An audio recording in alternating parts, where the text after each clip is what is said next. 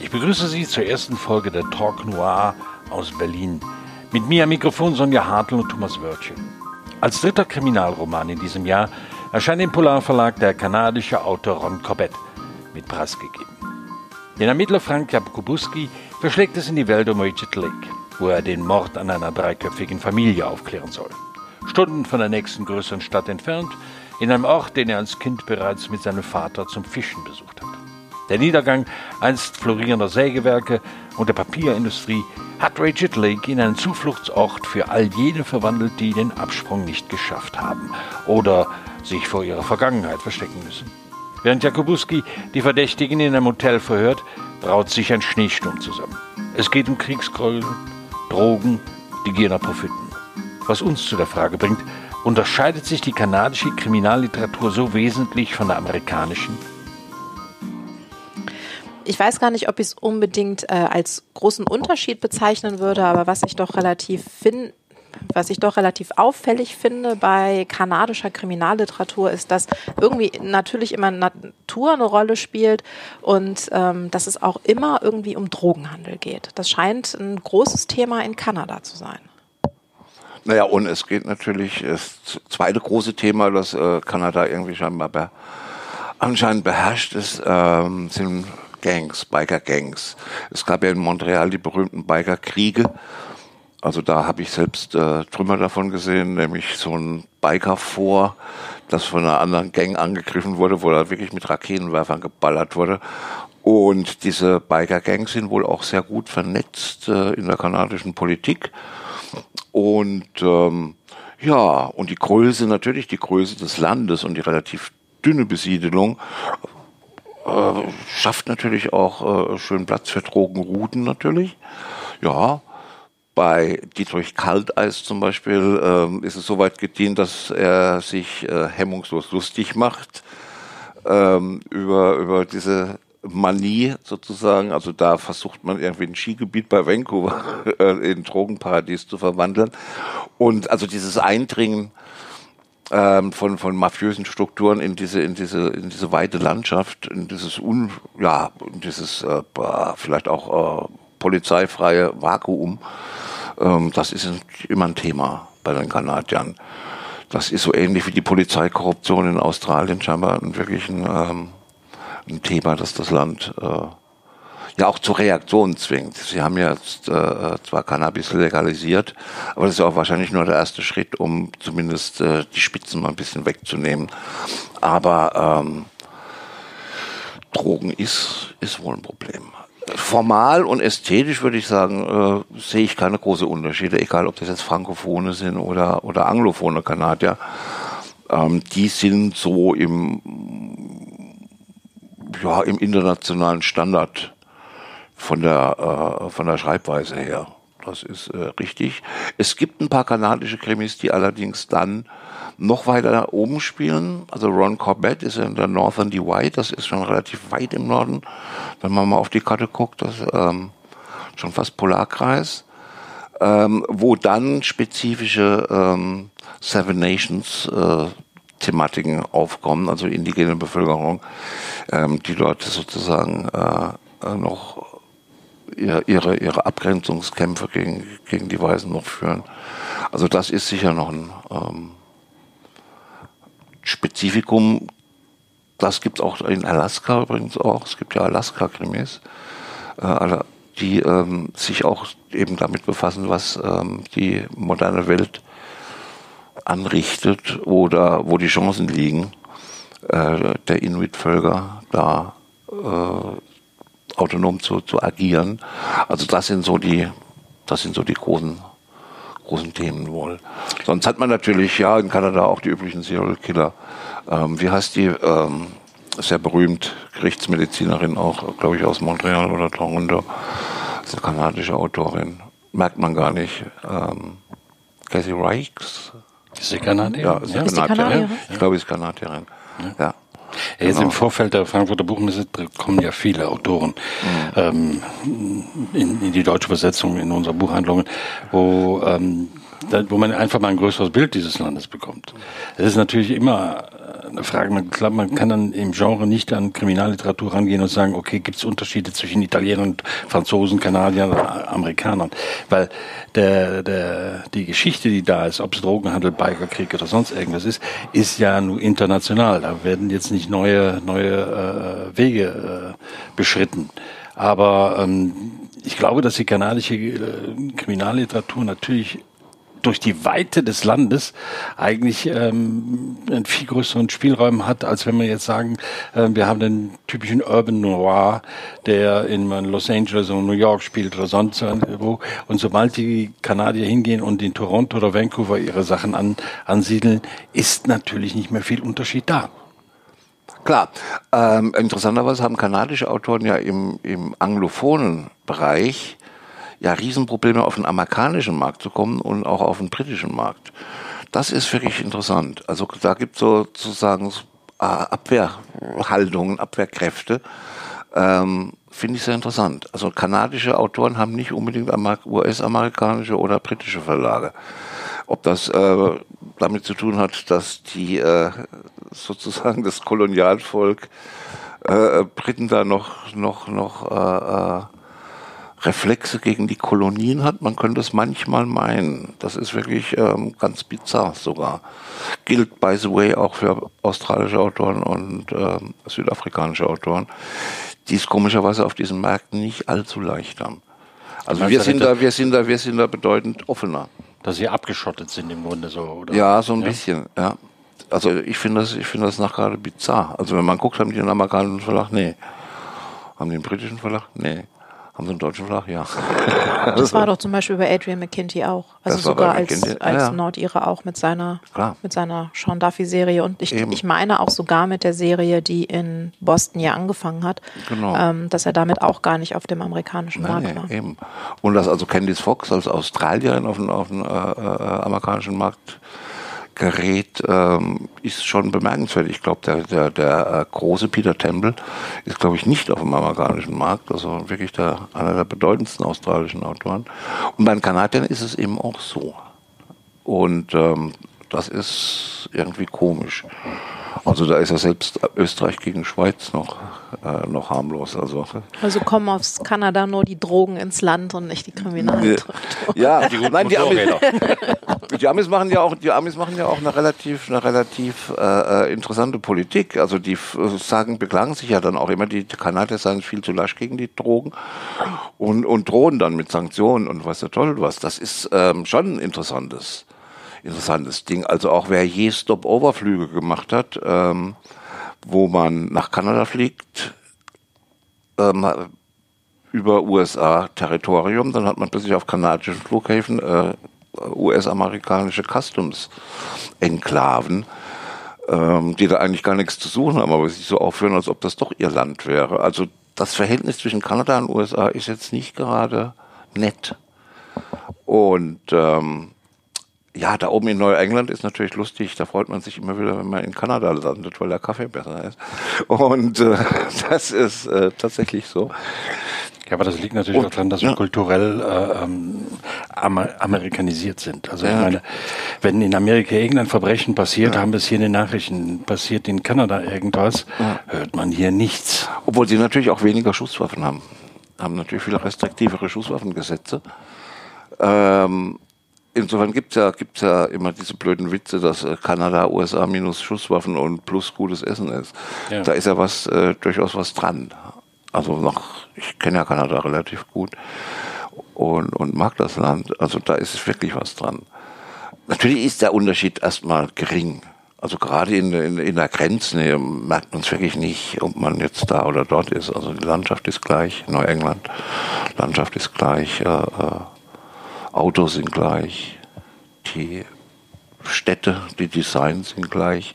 Aber dann gibt es eben doch diese Unterschiede. Und ich glaube also, dass es da weniger, dass weniger Schusswaffen unterwegs sind, dass man das schon. Wir hoffen, dass, dass kein Kanadier diesen Podcast hört, sonst kriegen wir viele Mails, die uns dann sagen, in Kanada ist alles völlig anders.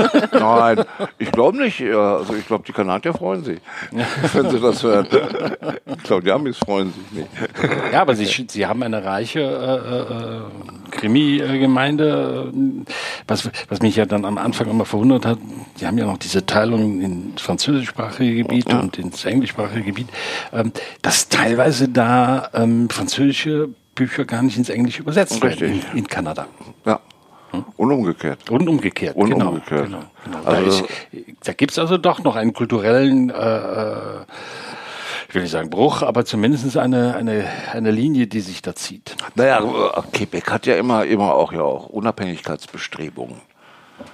Also Quebec war ja, hat ja immer, immer Autonomie, Autonomiegelüste gehabt. Naja, ist auch klar, ist ja auch ein merkwürdig zusammengeschustertes Ding. Kanada ist ja nun wirklich äh, aus der großen englisch-französischen Auseinandersetzung im 18. Jahrhundert sozusagen hervorgegangen. Ist klar, dass das jetzt nicht so. Aber das äh, Merkwürdige ist, finde ich, also, weil ich ja einige ja. Sachen gelesen habe, dass das kaum thematisiert wird in den Büchern.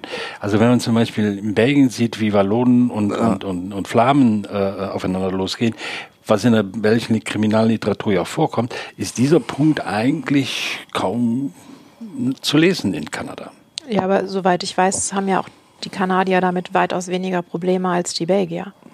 Und wen wir noch gar nicht erwähnt haben, obwohl wir über kanadische Kriminalliteratur gesprochen haben, ist ja zum Beispiel Louise Penny, die so völlig rausfällt aus allem, was wir bisher gesagt haben, die mich ein bisschen mehr an Fred Vargas erinnert. Und es spielt zumindest in dem französischen, französischsprachigen Teil äh, Kanadas. Ich weiß gar nicht genau, in welcher Sprache sie schreibt, ob sie Französisch oder Englisch schreibt.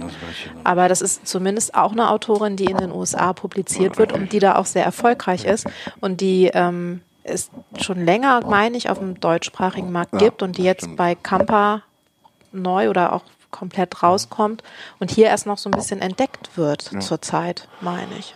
Und ja, Fred Vargas selbst hat ja auch einen Ausflug nach Kanada gemacht. Ne? Ja, stimmt. Äh, natürlich. Ja, ja, ja, ja, klar. Also, äh, ja.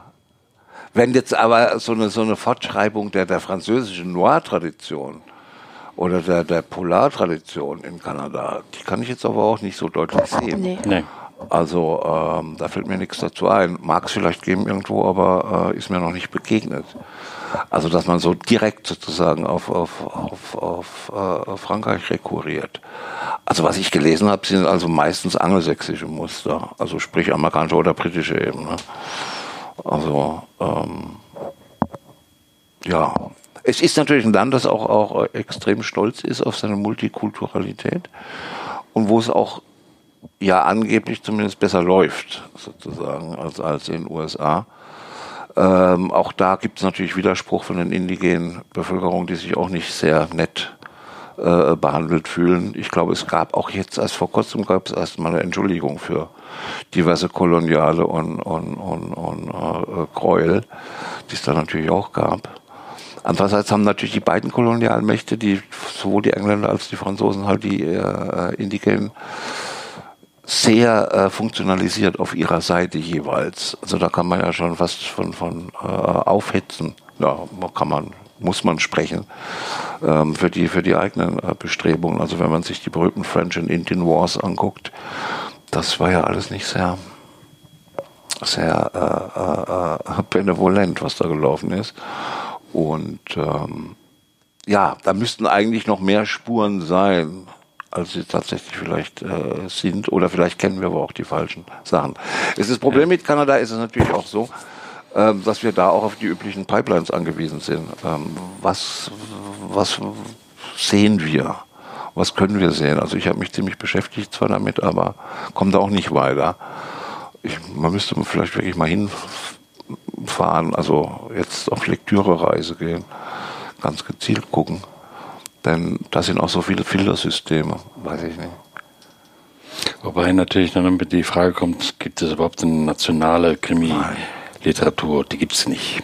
Die in, in, Abstufungen hat man zwischenzeitlich immer wieder mal einen Roman, der, der, der wirklich äh, von dem Bekannten es nicht nur variiert, sondern einen ganz eigenen Ton bei der, bei der Geschichte heranbringt. Aber ähm, dass man jetzt sagen kann, äh, die, die Krimi-Literatur in Japan ist völlig anders als die in ähm, Korea, könnte ich nicht unbedingt behaupten. Naja, letztendlich thematisiert ja so gut wie jede Kriminalliteratur Gewalt in äh, irgendeiner Art und Weise und Gewalt ist ja kein lokales Phänomen, sondern es gibt so, so Einfluss, Entschuldigung, so, also so, so Einflussströme. Ja. Die sind aber schwer zu belegen, aber, aber das merkt man, also wo die hingeguckt haben. Also zum Beispiel das, äh, was aus dem Maghreb kommt, äh, relativ äh, von, der, von einer französischen Tradition eher eher bestimmt ist. Warum die Karibik ausgerechnet auf angelsächsische Tradition geht, kann man auch drüber, drüber spekulieren, warum das so ist. Ähm, aber ähm, natürlich gibt es Nationalliteraturen in diesem strengen Sinn gibt es nicht, falls es die je gegeben hat. Ich halte es auch für einen Unfug von der deutschen Romantik zu reden. Man versteht ja. auch die, die, deutsche Romantik nicht, wenn man nicht die europäische Romantik im Blick hat. Also plus die nordamerikanische, das geht nicht einfach. Ähm, ja, also insofern ähm, hat auch die kanadische Kriminalliteratur mit dem zu tun, mit was, was sie zu tun hat, was vor Ort ist eben. Und das sind eben diese, diese Themen, die wir jetzt äh, angesprochen haben. Dennoch würde ich sie ja. doch relativ eindeutig in US-amerikanischen ja. Mustern verorten. Also vielleicht, es mag aber natürlich eben auch an meiner Lektüre äh, liegen. Ich kenne das bisschen, was übersetzt wurde und ähm, das mag ja auch tatsächlich speziell so für den Markt ausgesucht worden sein, dass man sich da wiederfindet und nicht mit was völlig Eigenständigen konfrontiert wird. Aber das finde ich jetzt, also gerade bei dem Corbett finde ich das doch sehr eindeutig, dass er in mit US-amerikanischen Mustern arbeitet, mit äh, vielleicht auch ein bisschen Country Noir Anleihen durch die Natur, aber vielleicht beziehe ich auch mittlerweile alle jegliche Naturdarstellungen, genau. insbesondere von Winter und verlassenen Landschaften ja, so auf Country Noir. Wird es im, im, im, im Roman regnet, ist es sofort skandinavisch. ja, natürlich, klar. Nein, obwohl es ja zu wünschen wäre, es wäre, wenn das, wenn dem so wäre, dass man sozusagen nur, ein, nur einen Bruchteil davon oder einen Filter bekommen würde. Ich würde mich ja viel mehr interessieren für das, was außerhalb der Tradition ja, definitiv, ja, ja. stattfinden würde. Also für die, für die Autochtonen, also wenn man davon überhaupt reden kann, äh, zumindest für äh, so äh, ungewöhnliche Dinge die aus der Gegend kommen. Das fände ich, fände ich spannender.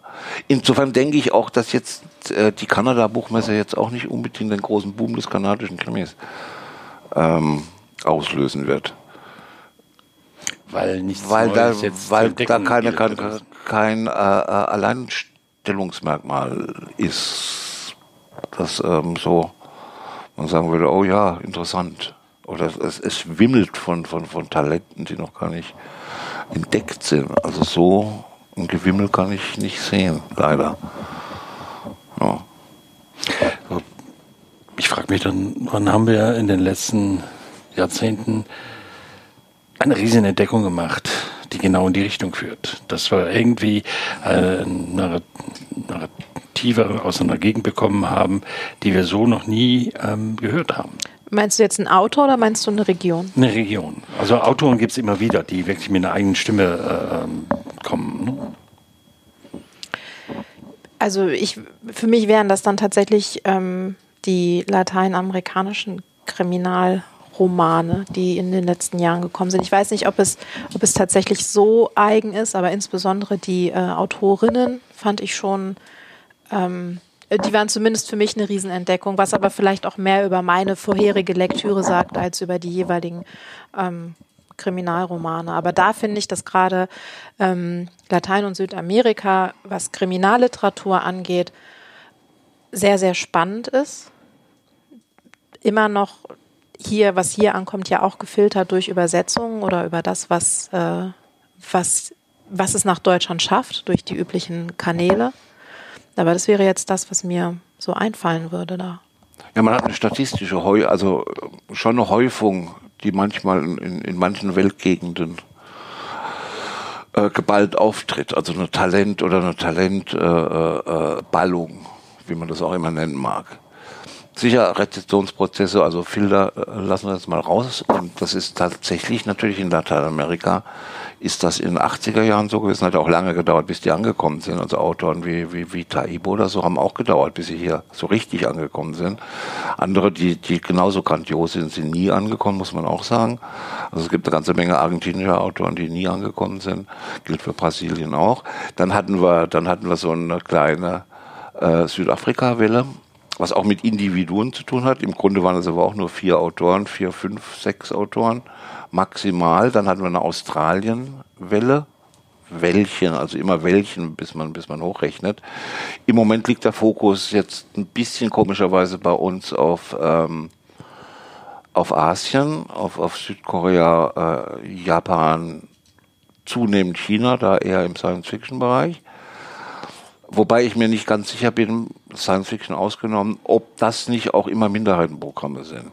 Also ich glaube nicht, dass wirklich in, ähm, ich glaube bis auf Dion Mayer aus Südafrika und Candice Fox aus Australien jetzt nicht die richtig großen Bestsellerzahlen äh, hervorgekommen sind. Es wird beachtet, es wird mit Wohlwollen beachtet, ist aber immer noch ähm, auf jeden Fall und zunehmend wieder sogar Minderheitenliteratur. Das heißt nicht, dass es nicht interessant ist. Und was es nicht ganz spannend ist, also was da passiert in Südkorea oder in Asien. Oder zunehmend, ich möchte mal sehen, dass der erste pakistanische Politthriller, es gibt ein paar, dass die hier mal durchschlagskräftiger werden. Aber äh, das ist per Definition schon Minderheitenliteratur. Das ist natürlich auch schade, weil ich muss sagen, ein bisschen Publikumsbashing darf, darf ja auch manchmal sein. Ich finde, dass das Lesepublikum ist deutlich unneugieriger geworden, als es das noch vor 20 Jahren war. Liegt das daran, dass wir ähm, uns zu einem Serienpublikum entwickeln und am liebsten ähm, Serien auch im Krimi lesen, das heißt vom Band 1 bis zu Band 16? Also ich denke eher, dass es daran liegt, dass unser, unser ganz breites Lesepublikum keine Experimente möchte. Und ein Experiment kann schon sein, einen Roman zu lesen, wo ganz komische Namen drin vorkommen. Dann lesen wir ihn lieber nicht und lesen den 17. Ostfriesen-Krimi. Also das muss ich leider feststellen, dass das äh, in letzter Zeit ein bisschen problematisch wird. Und das hat einfach mit Unneugier zu tun. Also wir sind, äh, möchten eigentlich, vielleicht schlag, schlagen sich da 20 Jahre Merkel nieder, also bitte keine Experimente. Ja, der arme Merkel kann nicht für alles zuständig sein. Nein, nee, aber, aber, aber die, die Stimmung, ja. die ist nicht zuständig, nicht Frau, ich meine nicht Frau Merkel, sondern ich meine einfach, einfach eine gewisse, gewisse ja, auch, auch, auch alles, was sonst gesamtgesellschaftlich auch passiert. Also Angst vor Globalisierung, vor, vor Komplexität, vor Fremdem. Manchmal, wenn ich ganz übellaunig bin, sehe ich auch schon so einen leichten, ganz biederen literarischen AfDismus am Werk. Ähm, ja, würde ich wirklich sagen. Ähm, da müssen wir natürlich nachhaken. Da müssen wir nicht, ja. Einfach aus dem Grund, weil ähm, Glaubst du, dass sich innerhalb der, der deutschen Literatur sich sowas festsetzt? Es setzt, sich in, es, setzt sich, es setzt sich jetzt nicht programmatisch ent, äh, durch, sondern äh, eine Lauthalse, lauthalses Desinteresse an sowas hat schon damit zu tun. Also hat schon mit einer Abwehr von Fremden zu tun. Es ist völlig unplausibel, dass wirklich das ganz, ganz breite Lesepublikum in der Tat mehr immer Gleiches haben möchte. Alben, Schweden geht gerade noch, Urlaubsgebiete, deutsche Urlaubsgebiete und immer äh, zögerlicher reagiert gegen, gegen Sachen, die von wo ganz anders herkommen. Also da soll man sich nicht über die, über, da ist glaube ich die ähm, Kritik und das Feuilleton, die professionelle Rezeption und die Breitenrezeption geht da, glaube ich, klafft da ganz schön auseinander. Also auch so eine Erfahrung, die ich in öffentlichen Veranstaltungen öfters mache. Dass das tatsächlich so ist. Ich will jetzt nicht sagen, dass das jetzt alles AfD-Wähler sind, die sagen Buy German oder so. Auf gar keinen Fall. Aber da ist was durchge durchgesickert in, äh, in die Mentalität. Ja. Also wenn man mir erklärt, ich lese keine chinesischen Kriminalromane, die haben so komische Namen. Ich lese lieber was Deutsches. Da kriege ich schon leichtes, äh, leichte Gänsehaut. Ja, hat ja Dostoevsky schon darunter gelitten, dass, ja. dass viele gesagt haben, russische Literatur lese ich nicht, weil ich mir die Namen nicht merken kann. Aber, äh, aber das sagst du nicht öffentlich. nee. und aggressiv. Okay, okay, okay. Also äh, das ist der Unterschied. Natürlich gab es das schon immer. Klar, die Russen, da weiß man nie, wie die heißen. Mhm. Aber das ist was anderes, wenn ich, wenn ich bei, bei in der Situation, bei der Publikumssituation dem Vortragen sagen, das will ich nicht hören. Ich glaube auch, solche Töne. dass ähm, tatsächlich auch, also es, ich glaube schon, dass es noch diese Neugier auf anderes gibt. Ja, aber, aber ich glaube, die, die, ist, die, ist, kleiner geworden ja. und die ist auch immer spezialisierter geworden. Und ähm, das sieht man ja auch in anderen Bereichen, wenn es dann zu dieser Abrechnung zwischen äh, Print-Feuilleton und sogenanntes Online- oder ja. Social-Media-Feuilleton kommt. Aber wenn man mal guckt, gerade bei Social-Media-Kanälen, da gibt es gerade Leute, die sehr gezielt danach suchen, Literatur von äh, nicht weißen, nicht männlichen Autorinnen zu äh, finden oder auch wirklich aus Regionen in der Welt, wo sie noch nicht waren. Und ähm, da ist auch teilweise muss das halt erstmal gefunden werden, weil es auch das nicht in der, in der Breite gibt. Das ist, ein, das ist ein Nischenangebot. Und ich glaube, man darf, was die Experimentierfreudigkeit angeht, auch nicht vergessen, dass äh, das breite Lesepublikum nur eine bestimmte Menge an Zeit zur Verfügung hat, die sie für Medienkonsum aufwenden können. Und da haben jetzt sicherlich äh, Streamingdienste und äh, die anderen Serien, die, die Fernsehserien, die Streaming-Serien einfach auch einen Teil der Aufmerksamkeit ähm, in Anspruch genommen, wahrscheinlich in einem stärkeren Maße, als es noch vor 20 Jahren war. Aber auch da wird immer viel darüber geredet, das sei da alles so experimentierfreudig und da glaube ich jetzt auch, dass es gerade kippt. Wir hatten experimentierfreudige Formate, es gibt die immer noch, aber die sind ganz, ganz vereinzelt, sondern auch das, was auf Netflix läuft, ist größtenteils standardisiert. Ich habe 13 Folgen und ich weiß ungefähr, wie es verläuft. Und ähm, deswegen glaube ich, dass diese geringere Bereitschaft gegenüber Experimenten oder gegenüber etwas, was man noch nicht kennt, tatsächlich ja, stagniert oder sogar sinkt. Da wäre ich, wär ich schon. Also verändert das Streaming unserer Kultur? Nicht nur, man nee. hat es auch beim Tatort.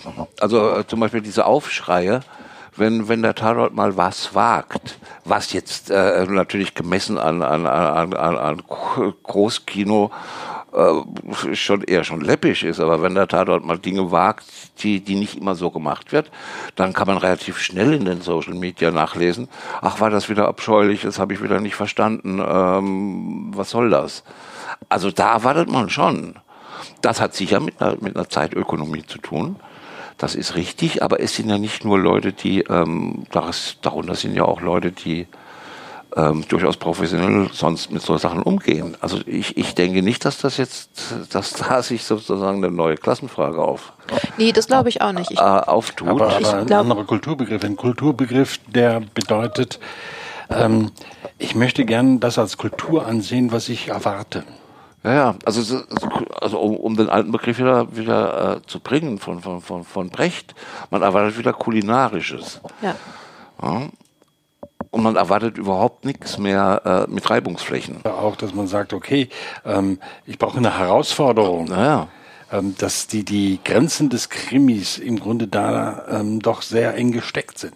Also abgesehen davon, dass ich mich über Krimis sehr gut ärgern kann, würde ich. über schlechte Krimis kann ich mich auch wunderbar ärgern. Ich glaube, dass der Krimi als einfach sehr populäres Genre ähm, darunter ein bisschen nicht leidet, aber der Krimi ist das populärste Genre, meine ich, und ähm, ein Großteil erwartet diese Standardware. Und es gibt viele, die diese Erwartungen zu gerne bedienen. Ich glaube, das ist so ein bisschen das, worunter der Krimi leidet. Wobei auch da die Frage ist, es ist ja schon immer so gewesen, dass es einen Großteil gab, was ähm, Unterhaltungsliteratur war, was wir vielleicht als Trivialliteratur, wobei das ist mir eigentlich schon wieder fast zu hierarchisch, aber ähm, Avantgarde oder was wagen, das war schon immer eine Sache von einer Minderheit. Das waren schon immer einzelne Autoren und Autorinnen. Und ähm, ich weiß nicht, ob sich das prozentual heute dann so stark verändert hat oder ob nicht nur einfach insgesamt viel mehr Bücher da sind.